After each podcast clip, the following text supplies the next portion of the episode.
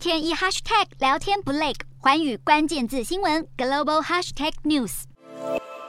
美国联准会暗示，如果经济成长受挫，就可能缓和升息步调。交易商随后买进美股，华尔街股市主要指数今天大幅收高，标普百纳指连续第四个交易日收红。美股四大指数全数收高，道琼指数上涨三百四十六点八七点，收三万一千三百八十四点五五点；纳斯达克上扬两百五十九点四九点，收一万一千六百二十一点三五点；标普百上涨五十七点五四点，收三千九百零二点六二点；非半指数上扬一百一十一点七七点，收两千六百零五五点八八点。欧洲股市方面，中国考虑推出约两千两百亿美元基础建设支出计划的消息，提振市场情绪。股市与大宗商品价格今天进一步复苏，欧洲主要股市都收高。欧洲三大股市全数收红，英国股市上涨八十一点三一点，收七千一百八十九点零八点；德国股市上扬两百四十八点七零点，收一万两千八百四十三点二二点；法国股市上涨九十四点三二点，收六千零六点七零点。以上就是今天的欧美股动态。